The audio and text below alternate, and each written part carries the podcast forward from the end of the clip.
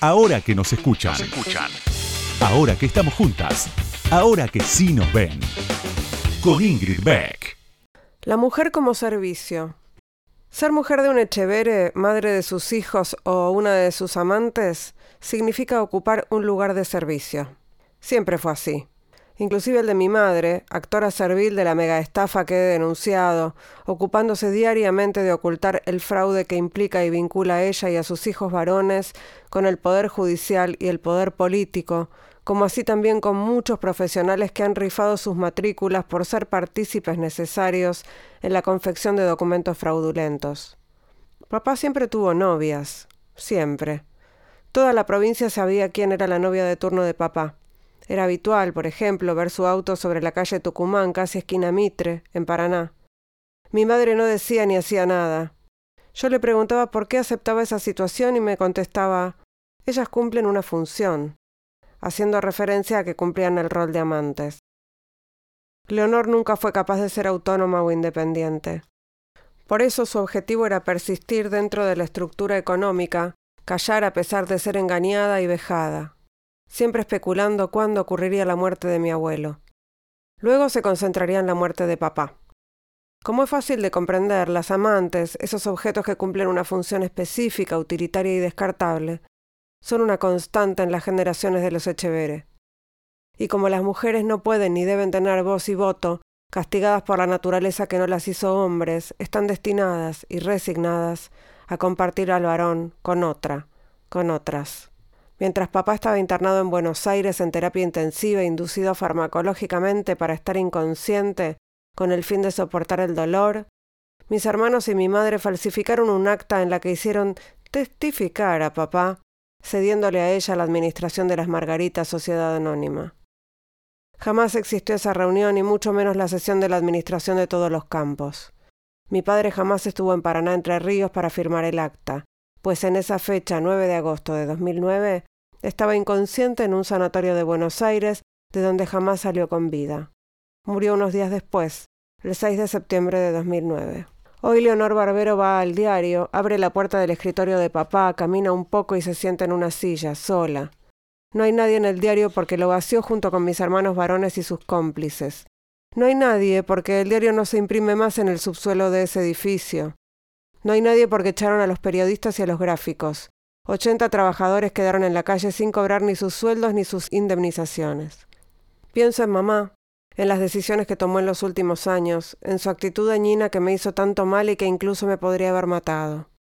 Pienso en ella y me pregunto por qué eligió eliminarme, por qué decidió que ya no pertenecía a la familia. Pienso en sus declaraciones maliciosas, pienso en sus frases cargadas de mentiras ante la prensa, pienso en cómo una madre va en contra de su propia naturaleza, de su propia hija, Pienso que decidió tomar un camino y que tal vez tuvo miedo, miedo de aventurarse, miedo a perder lo que había perseguido durante toda su vida, lo que a su vez se le negó. No pudo. Los varones le negaron su desarrollo, la evolución que había soñado. Tuvo que optar y optó por negar mi existencia. Es un camino muy duro estar en contra de un grupo de poder como los Echevere corruptos, y es el camino que yo transité sola. Leonor no tuvo la valentía. Es un fragmento de un capítulo del libro Sola, una familia millonaria, una mujer excluida, una pelea desigual, una alianza inesperada, de Dolores Echevere, que acaba de publicar Planeta. Ahora que nos escuchan, una marea verde de sonido. Con Ingrid Beck.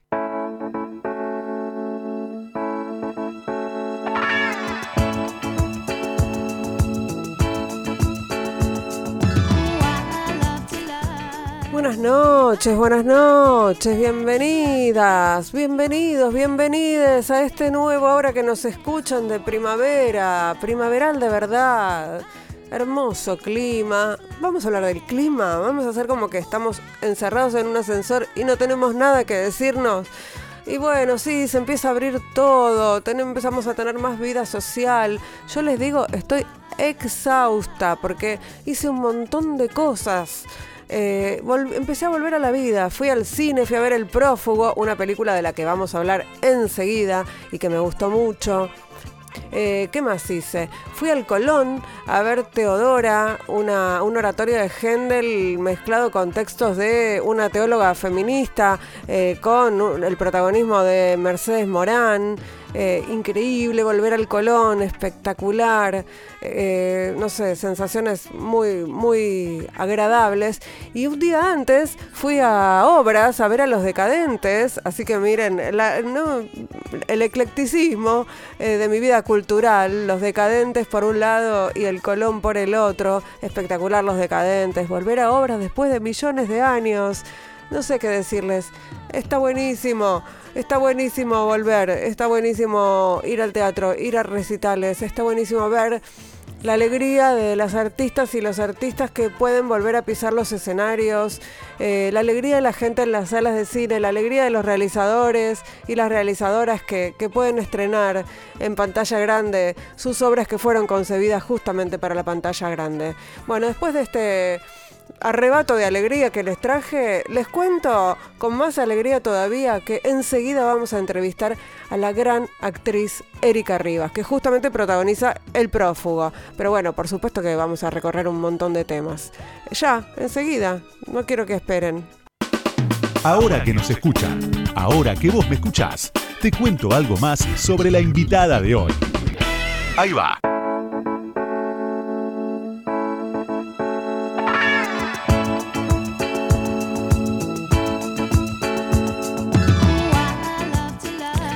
Rivas nació en 1974 en Ramos Mejía. Es actriz con más de 20 años de trayectoria en teatro, cine y televisión. Estudió psicología en la UBA, pero dejó la carrera en cuarto año para dedicarse de manera exclusiva a la actuación. Dice Wikipedia sobre Erika, nacida en un hogar de clase media, es una de cuatro hermanos, su padre es actuario y su madre es profesora de literatura. Tras concluir la escuela secundaria en el Colegio de Maús, inició la carrera de psicología de la UBA y concluye lo mismo que la otra biografía, que dejó la carrera para dedicarse a la actuación. Y dice que, pese a la inicial oposición de sus padres, se dedicó a estudiar literatura y teatro con nivel universitario.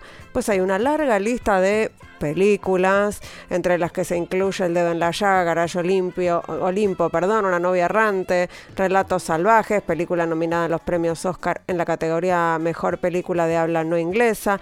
En televisión y teatro participó en series como De Poeta y de Loco, Archivo Negro, Gasoleros, Campeones de la Vida, El Sodero de mi Vida. Uno de sus papeles más populares fue el de María Elena Fuseneco con la serie Casados con Hijos.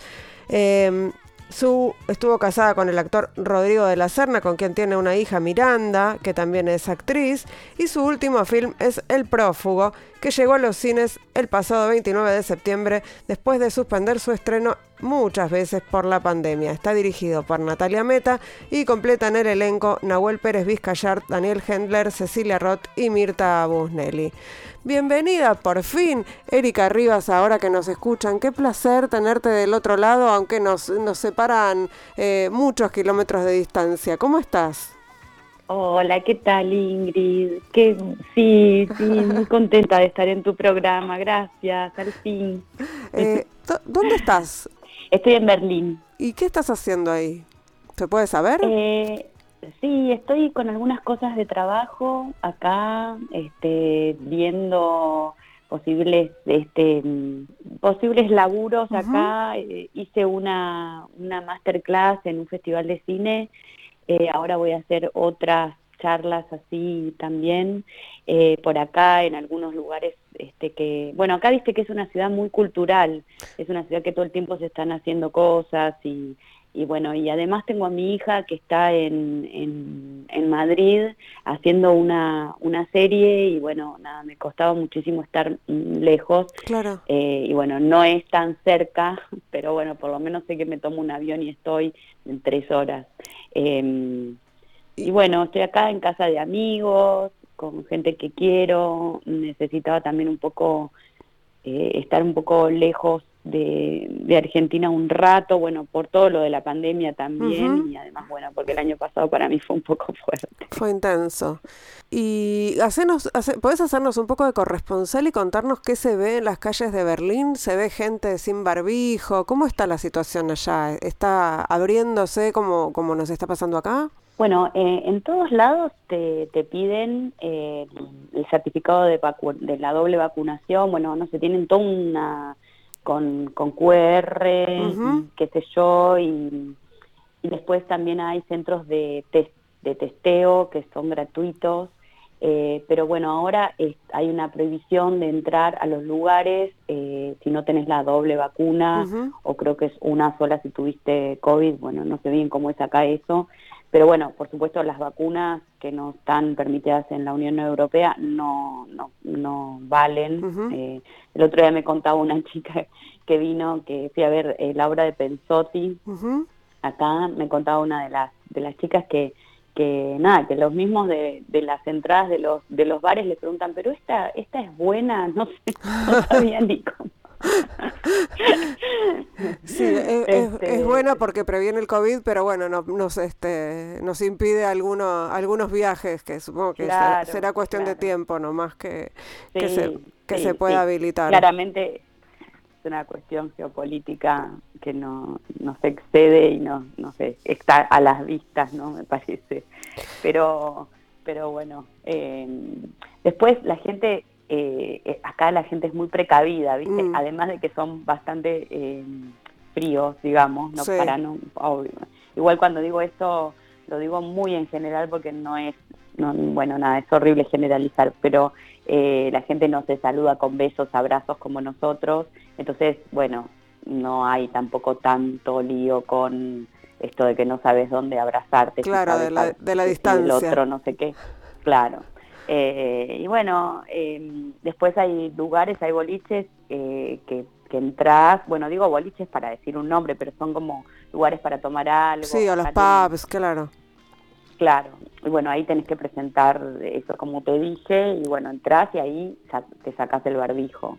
A veces para acercarte a la barra, cuando hay mucha gente, hay gente que usa el barbijo, no se dejó de usar. En las mm. ferias, por ejemplo, que acá a mí me encantan, que son ferias de, cosas usadas, que la gente lleva sus cosas y las vende, también están todos con barbijo. En las ferias de los mercados, que a los días de semana también están todos con barbijo. O sea, no, no está la no, no, no es eh, una libertad como mm. la que una cree que, que volvió otra vez a lo, a lo anterior.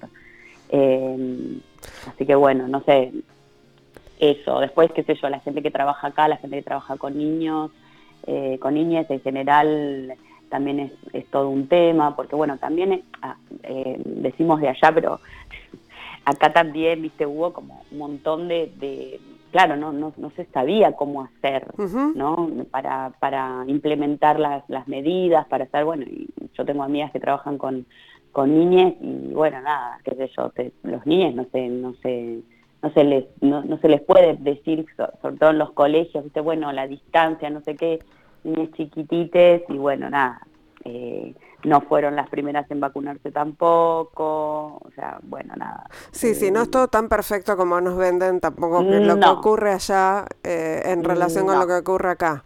Eh, no, la verdad que no, no. E, eso es lo que quiero decir fundamentalmente. No, para nada es, eh, está como más. Lo que sí me parece que, bueno, por lo menos es una impresión mía, pero que a mí es una ciudad que me gusta mucho porque ya te digo, tengo muchos amigos acá y y yo siempre que vengo, a mí me pasa que siempre tengo como que ponerme en órbita de, bueno, hay que ser, hay que ser puntual, bueno, hay que llegar, no sé qué, bueno, pero si te dijo a dos semanas mm. antes, no sé qué. Y esto los aflojó un mm. poco. Entonces todo está como más... Más relajado. más argentino. sí. Bueno, te dicen que van a una hora, pero bueno, por ahí estás más tarde. Digo, ay, qué bueno. Eso me parece... Un poco más cómodo, claro. Bueno, eh, así, que, bueno, estás en Berlín, estás haciendo algunos trabajos y mientras tanto estás eh, trabajando también para, para difundir esta, esta película que tendría que haberse estrenado mucho antes, pero que mm, por la pandemia se quedó en, en este, atrasada, ¿no? Y, y es realmente una película para ver en cines. Yo que la había visto antes, agradezco que, que no la hayan estrenado en plataformas. No sé si, si estás de acuerdo. Yo también, estoy re de acuerdo, muy de acuerdo. sí, sí, sí, con Natalia todo el tiempo hablábamos, Natalia Meta, la directora, este, ¿qué hacemos? bueno, pero además casualmente la, la película se estrenó también en Berlín y, y cuando volvimos empezó la pandemia. Mm. O sea que la película quedó dormida acá, yo siento como que quedó dormida acá. Em, y bueno, y después pasó todo todo lo que pasó y todo el tiempo estaba, bueno, la, la estrenamos en plataformas, bueno, pero se están estrenando cosas. Y la verdad es que no es una película para estrenar, para ver en, en, una, en una compu o, en o aunque tengas una tele, pero me parece que es una película para festejar en el cine también, para estar en ese ámbito que, que bueno, que no sabemos bien qué va a pasar, porque bueno, estamos todos que no sabemos bien qué va a pasar con, con, con todo, pero sobre todo el cine, con, con las nuevas plataformas, como decimos, que, que bueno, que están comiéndose un montón de, de, ese deseo de, de, ir, de, de, ver, e incluso también las películas con, con respecto a las series, pero creo que es una película que tiene bueno, no sé, para mí tiene un, un, equipo técnico tan, tan maravilloso, tiene un trabajo técnico tan increíble, que la verdad es que era una pena estrenarla en las plataformas. Sí, hay, dos cosas que para mí en, el cine, dos, muchas más, ¿no? Pero dos que identifiqué como que eran de sala de cine. La oscuridad, porque es una película que, por más que no sea estrictamente un thriller psicológico o un thriller, es muy inquietante. Entonces la oscuridad mm. del cine eh, ayuda, ¿no?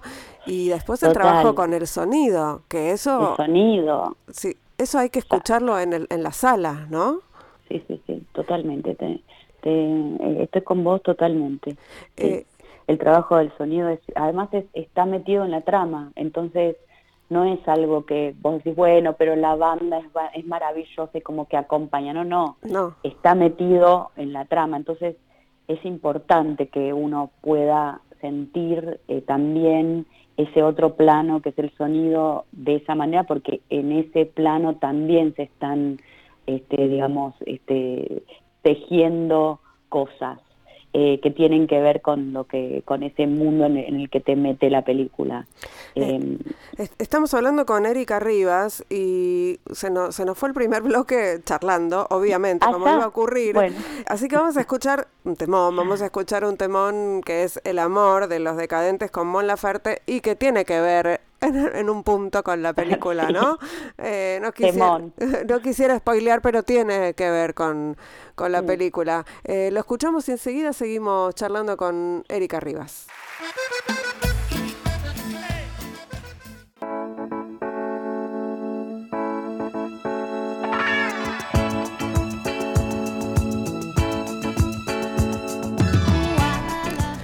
Seguimos eh, charlando con la actriz Erika Rivas, aquí en Ahora que nos escuchan en Radio con Vos. Estábamos hablando del prófugo que se estrenó el jueves pasado en, los cines, en los cines argentinos después de, la pandemia. Es el primer estreno nacional grande, digamos, en los cines, por eso también es, un evento importante. Y, bueno, tengo un montón de preguntas para hacerte, pero te invito a escuchar el tráiler y después, eh, después charlamos.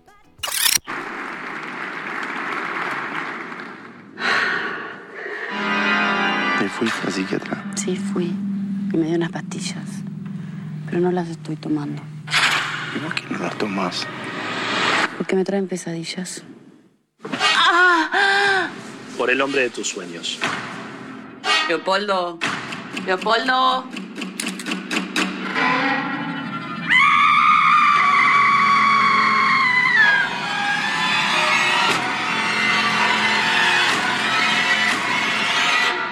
Encontrarme con mi exnovio. Muerto.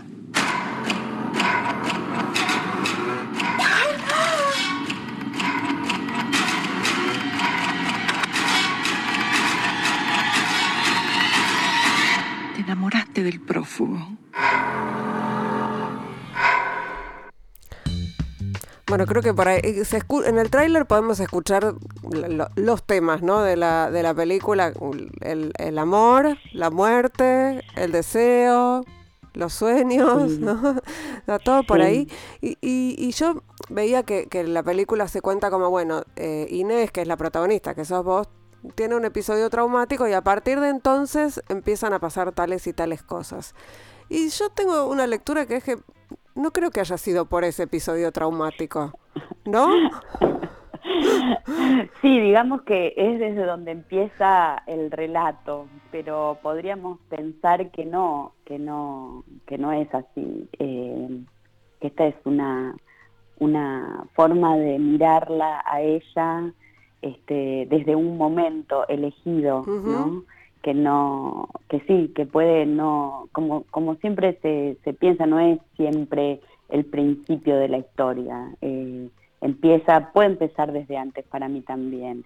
Y, te diría que hasta hay este, em, indicios de que no es solamente ese episodio el que hace que ella, ella ya viene, ya en el avión viene, ya, ya hay cosas que van este, hablando sobre lo que, lo que está percibiendo en este momento de su vida o, o lo que viene percibiendo en este momento de su vida. ¿Y, y, cómo, cómo contar esta Inés que, que se podría pensar que es una loca? ¿no? Porque se podría pensar como de, muchas mujeres eh, que, que, es una loca y ella transita esa, esa bueno, decimos que esa película no va, eh, eh, fluye, ¿no? Entre los límites de distintas cosas y, y una de las cuestiones tiene que ver con la, la, locura, pero la locura me parece que además incluye casi todas las cosas que se pueden decir de una mujer como Inés. Sí, sí, bueno, de una mujer en general, ¿no? Este, desde el principio, casi desde, desde el principio de donde nos empiezan a estudiar nuestra psiquis, ya empezamos a entrar como locas, como, como bueno, también eh, pienso yo como cuestionando qué significa la locura, ¿no? También eh, cuáles son esos límites, qué es lo que nosotras percibimos del mundo y qué es lo que podemos también este, soportar o no eh, de esa realidad tan, tan fuerte para nosotras. Entonces, para mí también es una película que cuestiona eh, lo que se dice como salud mental o enfermedad mental.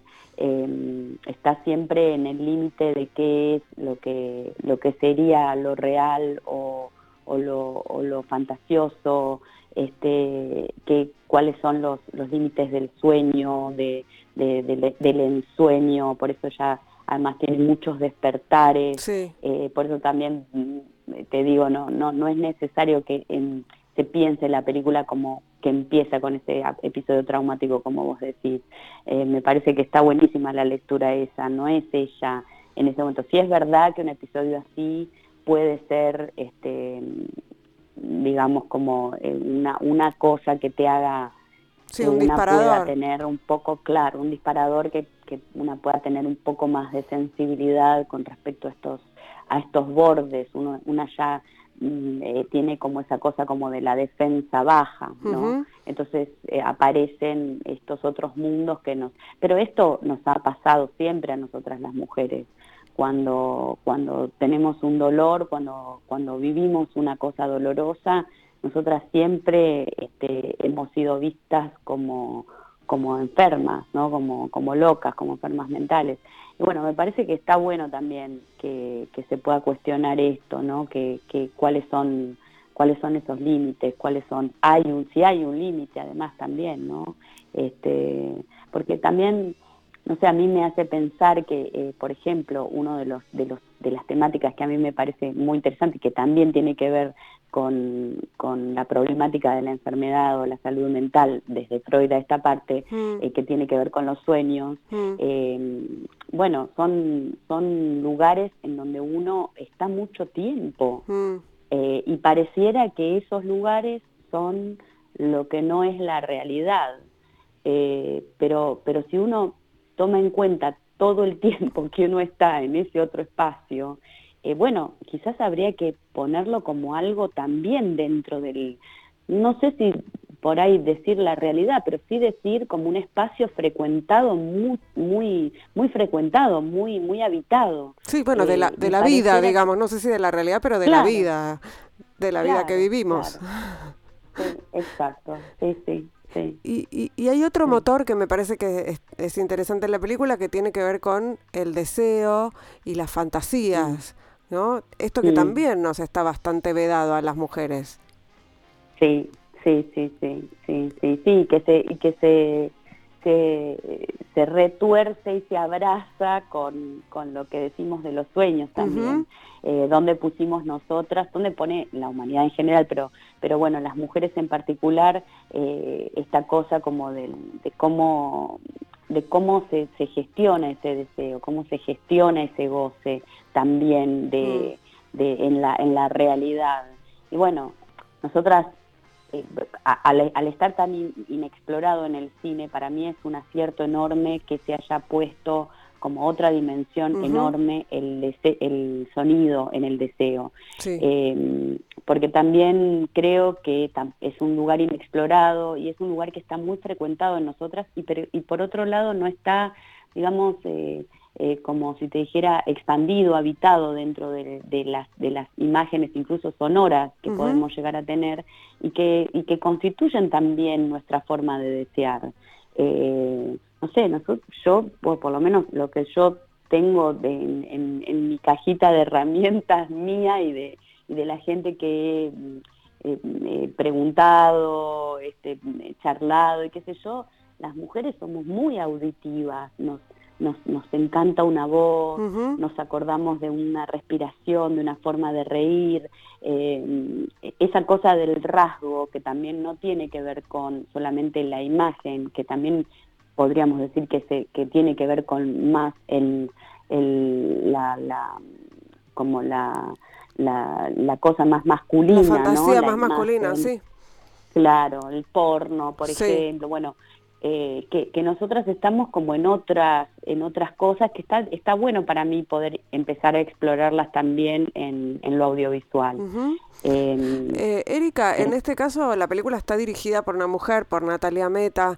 Eh, mm. ¿Tenés en cuenta eso a la hora de, de, empezar un proyecto ahora, digamos, en estos tiempos? Si, si hay un equipo de mujeres, y, ¿pensás en eso?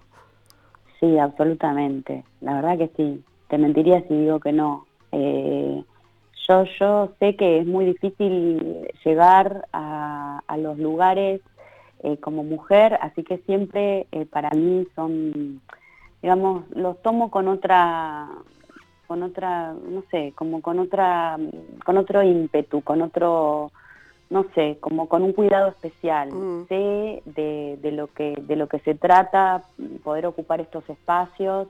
Eh, me parece que es importante que podamos seguir ocupándolos y cada vez más.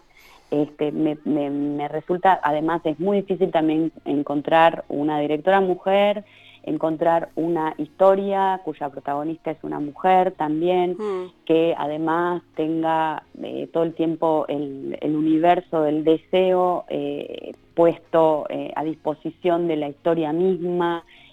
o sea, sí, para mí es muy importante si una mujer me trae una, una te diría, como, como siempre, cuando digo mujer digo todo lo que no sea hombre heterosexual. Sí. No, digo, no, no es sola, no, cuando digo eso me gustaría que también se pueda pensar que no es solamente mujer. Mujer lesbiana, mujer trans, travesti, o sea, es el universo de las identidades feminizadas. Exacto, exacto, sí, sí, sí sí. Este, y sí, sé lo difícil que es, entonces sí, lo tomo más en cuenta. Bueno, pero mira cuánto falta para pensar siquiera que una identidad feminizada, sí hay actrices, pero que estén detrás de la cámara, ¿no? Como realizadoras, wow, no, no, no. Difícil. Es, es un, un camino que todavía falta un montón recorrer. Totalmente, y además también porque el cine, eh, quizás esto la gente no lo sabe, pero el cine tiene una una formación muy milica, ¿viste? Eh, hay un director que es el que manda, después está el asistente, es como una cosa como medio como de... de sí, como de verticalista. militar. Sí. Sí, sí. Entonces, cuando aparece una mujer al mando de todo esto, eh, siempre aparece algo distinto, ¿viste? A lo que mm. yo vengo acostumbrada con, que bueno, ya hace tantos años que trabajo en esto, entonces ya, viste, aparece otro tipo de forma y a mí eso ya me interesa, eh, porque bueno, ya una mujer ya se planta frente a un equipo de otra manera, em, con sus dudas, con sus inquietudes, abiertas, con sus preguntas, eh, bueno, como somos las mujeres, ¿no? En general, digo todo esto en general, Sí, pero so- sí es verdad que una se siente así, ¿no? Como compartiendo las, las, las preguntas sobre sobre los sobre los materiales en, en los que vamos a trabajar, que no es muy común Ujú. cuando cuando son otras identidades. Eh, cis la heteropatriarcales. verdad, no, sí, no, no pasa en general, ¿viste? Es como que uno tiene que seguir, y también qué cansador, ¿no? También para, para una identidad más heteropatriarcal, como decimos, Mm. qué, qué cansador tener que saber siempre qué es lo que quiere, qué es lo que desea, qué es lo que necesita, este, mandar a todo el mundo a su lugar de y me parece que es algo, viste, que también oprime a todos Sí, y a la hora ni hablar. Por, eso las feministas cuando hablamos de derribar mandatos, hablamos de derribar todos los mandatos, ¿no? Porque está bueno que igual que, que, que ellos entiendan que, que es aliviador también. eh, eso, salir de ese, de ese lugar de tener que saber todo, hacer todo, mandar todo, estar con todo con seguridad, ¿no? Cuando podés caer en una red eh, y, y relajar un Ay, poco. sí, Eh, sí, Susana, sí, sí. te- vamos a escuchar un tema, mira, vamos a escuchar eh, Cardigans, Loveful, y seguimos charlando, estamos así, conversando como en un café, pero entre Berlín y Buenos Aires, con, con Erika Rivas, ya volvemos.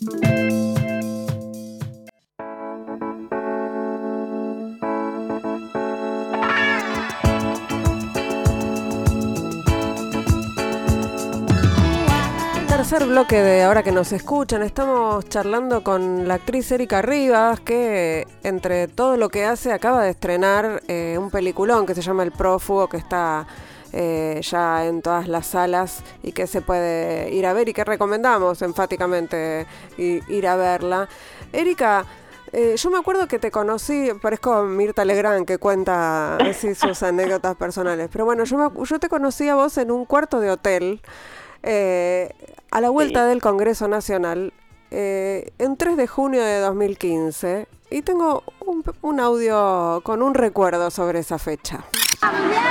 El femicidio es un tipo de violencia particular. No es un tema íntimo o doméstico o solo de nosotras las mujeres. En muchos femicidios también fueron asesinados los hijos como parte del castigo proyectado sobre ellas y su propia capacidad de dar vida. Lo privado es político. Cada mujer que se atreve a decir basta, que quiere dejar de ser víctima para convertirse en sobreviviente, desafía a toda la estructura de la violencia machista. Pero ese es su momento más vulnerable. Ahí es cuando con saña se pretende ajusticiarla y es entonces cuando más necesita de otros y de otras que ayuden a sostener esa decisión. Bueno, reconoces, me imagino. Ah, Eh, le- Sí. les contamos a la audiencia que es un- una parte, un fragmento del, del discurso del documento que fue leído en el escenario central de- del Congreso el- en el acto del ni una, el primer Ni Una Menos, el 3 de junio de 2015. La lectura estuvo a cargo de Erika, de, de Maitena y de Juan Minujín. Y ese era un, un pedacito de, de- de esa lectura, de ese acto fundacional eh, para, para gran parte de las feministas argentinas, no para todas, por supuesto, pero sí un hito en lo que fue la, la, la concentración callejera, ¿no? La movilización, poner el, poner el cuerpo en la calle para los feminismos que todavía no habíamos salido con tanta vehemencia eh, a las calles y ahí a partir de entonces eh, ya nadie pudo eh, dejar de vernos, ¿no? Para bien y para mal también. exacto, sí, muy bueno. Y además no solamente en Argentina, ¿eh? Eh, yo lo veo en todos en todas partes eh, y, y bueno y se sabe no también o sea fue un motor que, que hizo que hizo salir a las calles a muchas mujeres de todo el mundo así que yo agradezco muchísimo que me hayan convocado para leer eso. Gracias por además poner la parte en donde leí bien porque estaba tan nerviosa que no sé creo que alguna parte la leía mal.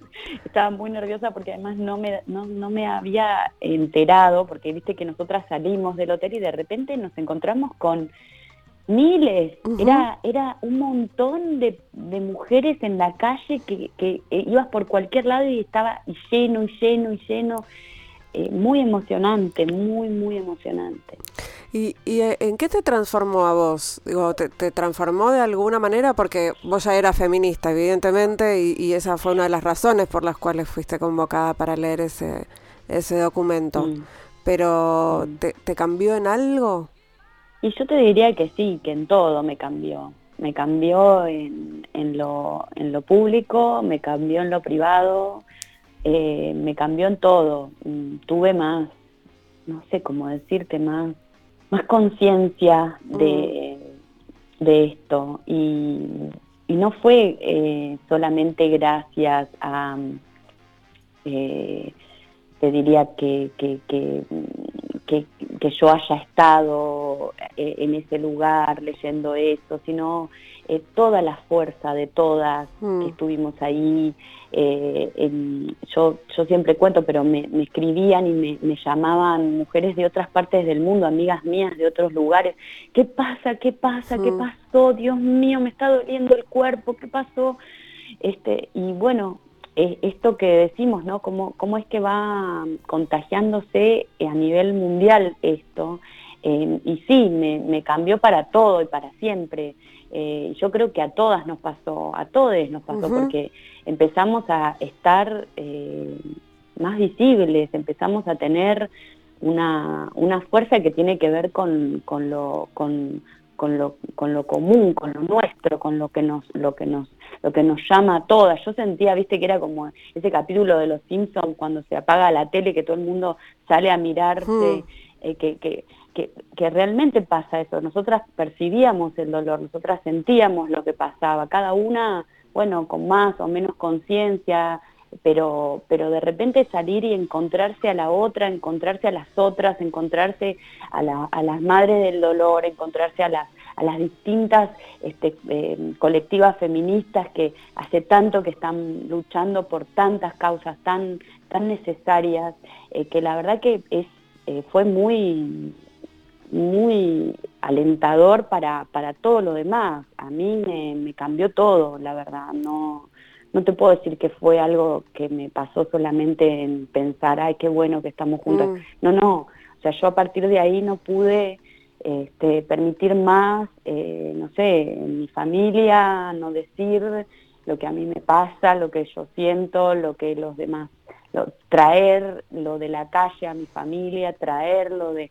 no digo que, que traer a mi, a mi ámbito privado, ¿no? Uh -huh. A mi ámbito personal, este, que, que bueno, que me, me, me mueve todo, porque, bueno, es como también me decían mis amigas, ¿y ahora qué hacemos? Claro. Ahora no, no ¿qué hacemos? Nos divorciamos todas, ¿qué hacemos? ¿Cómo?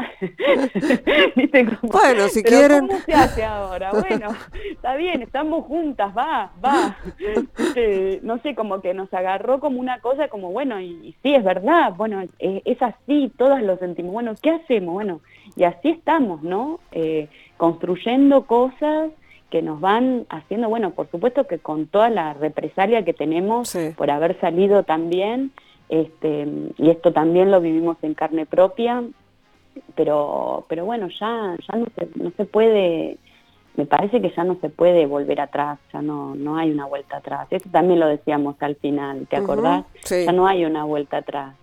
Eh, esto va para adelante y no, se vuelve. Y, se vuelve. y, cuánta razón teníamos, lo que no sabíamos era que iba a ser tan pronto, ¿no? Tan rápido. Yo lo veo como algo, no en este momento, en este momento veo como una situación medio de repliegue. Mm, y, sí, y de, y de sí. ¿no? De, de, volver a, sí. a, volver a integrarse y volver a tejer redes eh, pero lo que pasó con la marea verde después la, la, imagen de ustedes en el escenario con el pañuelo verde en el cuello, aunque la palabra aborto no fue dicha en el documento y eso fue una decisión, digamos, se hablaba de otra sí. cosa, se hablaba de decidir sí. sobre los cuerpos, pero no se mencionaba la palabra aborto, la marea verde sí. empezó a crecer, a crecer, a crecer y tuvimos eh, ley en, en, en pocos años, digamos, ¿no? Lo que a otros países les ha llevado mucho más tiempo y países que todavía no sí. lo tienen siquiera. No lo tienen, totalmente. Y además también otra cosa que pasó que fue las pibas uh -huh. también, esa cosa que, que también esa fuerza que, que no, bueno, no sé, por lo menos yo no me lo esperaba. eh, y, que es tan emocionante también, ¿no? que, que encontrarse en la calle con, con hordas de pibas, eh, la verdad es que es eh, que, tienen una fuerza que están tan tan bien, tan bien. Eh, me, me, emociona muchísimo eso, ¿viste? Y, con tu hija cómo es el, intercambio? ¿Ella es feminista? O sea, vos ejerciste una maternidad feminista, ¿pensás? Y sí, yo sí. Yo viste que una no, no sé, una se lleva a todas partes, ¿viste? antes o después de salir del closet feminista, como digo yo, mm. una se lleva a todas partes, no es que, viste, una, bueno, no sé, por lo menos a mí no me sale ser feminista para pelear por el aborto, pero después... No, es una este, práctica cotidiana, sí, es así. y es un laburo encima es un laburazo y, cuesta muchísimo, te diría sangre, sudor y lágrimas, ¿viste? es todo, mm. estás ahí metida en todo, entonces mi maternidad siempre fue feminista, mm, además eh, yo hace 15 años que no como animales, eh, entonces em, también eh, yo quería llevar a Miranda a esa marcha también, para mí fue muy importante y creo que para ella también, a partir de ahí también hubo un quiebre en ella, porque siempre también era así, ¿no? ¿Viste? Mamá que, que, bueno, que vehemente con sus cosas, ¿viste? Mamá que, bueno, bueno, mamá tiene esto, que bueno, que es una, una parte de ella, que no, no, ella entró en algo eh, que además justo pasó cuando ella tenía 15, 16, o sea, justo en el momento de su adolescencia, que también, y bueno, a partir de ahí empezó como a abrazar también las mismas los mismos ideales, las mismas, las mismas luchas cotidianas que yo y empezó, te diría que más, ahora, viste, ya casi me, yo me siento una especie de dinosauria del feminismo. Ella viene con todo lo nuevo. Sí, sí, ya no, pero ya no existe más el closet, no digas más closet, dice, por ejemplo. Mamá, no existe más el closet, eso ya pasó no hay, no hay más closet, no hay más, no hay más closet, me dice, ay, qué suerte, qué bien. Pero bueno, viste, está como, claro, viste, ellas están como en, yo creo que también tiene que ver con el trabajo nuestro, con el trabajo de las abuelas también, con esa conciencia más allá de, de si pudieron o no accionar concretamente en sus vidas cotidianas y en sus luchas colectivas, pero sí eh, eh, se lee este dolor, se lee esta, este pedido de, de, de, derechos, este, este, esta, esta sensación de injusticia, este, que, que bueno, que una la va traspasando. El otro día decíamos, somos casi todas hijas, nietas o bisnietas de violaciones, de, de, abusos, o sea, esto viene desde hace mucho, es muy difícil de reparar y es muy necesario que se pueda tener conciencia sobre esto. Eh, y, además agradecimiento también a las que pusieron el cuerpo antes que nosotras. Por eso también siempre me cuesta, y siempre digo, no es que yo, ay, qué valiente, ni qué sé yo, bueno, seguro te pasa a vos también, pero viste, una siempre está tratando de no, sabes que no, no, a mí también me cuesta, me, me, cuesta un huevo, me, me, me hace mal, me, tengo miedo, y, pero sigo y me agarro y me abrazo a las, a las compañeras y me abrazo a sus abrazos y sé que es importante que podamos apoyarnos, eh, que eso también nos, nos, nos sostiene. Em, y bueno, eh, es así, viste, eh, para, para Miranda también, y ella tiene como además esa cosa de, las pibas que tienen, que son, viste, súper irreverentes, que no tienen ningún problema de patear el tablero en cualquier lado, eh, y que yo aplaudo, me parece maravilloso que pueda ser así. Erika Rivas, eh, muchísimas gracias por haber estado en Ahora que nos escuchan. Se nos eh, terminó el programa, ¿podés creer? ¿Ya? bueno. Bueno, cuando estés cuando estés por acá hagamos un una Un, encuentro personal así de Por favor, vemos. Sí, dale, dale, dale. Eh, ojalá no pase mucho tiempo. Te agradezco muchísimo este rato de, de, charla aquí en radio con vos y nos seguimos, nos seguimos viendo, nos seguimos escuchando. Dale, gracias, gracias Ingrid. Gracias a todas las, este, técnicas de ahí de, la radio también ¿eh? y a todos los que escuchan. un, un beso enorme. Un beso, gracias. Nosotras, nosotros, nosotros nos retiramos hasta el próximo miércoles a la medianoche con otro gran programa. Nos vamos a ir escuchando a Aretha Franklin, Angel, no sé, espero que no les joda porque a mí me encanta. Y les cuento como siempre que nuestro equipo está conformado por Lucas Rodríguez Perea en la operación técnica, Sergio Ciriliano en la musicalización, Melanie Berardi, una nueva compañía aquí, una nueva integrante del equipo en las redes. Le, damos un, le mandamos un besote a Laura Petraca y en la producción Mariana Boca. Chau, hasta el miércoles que viene.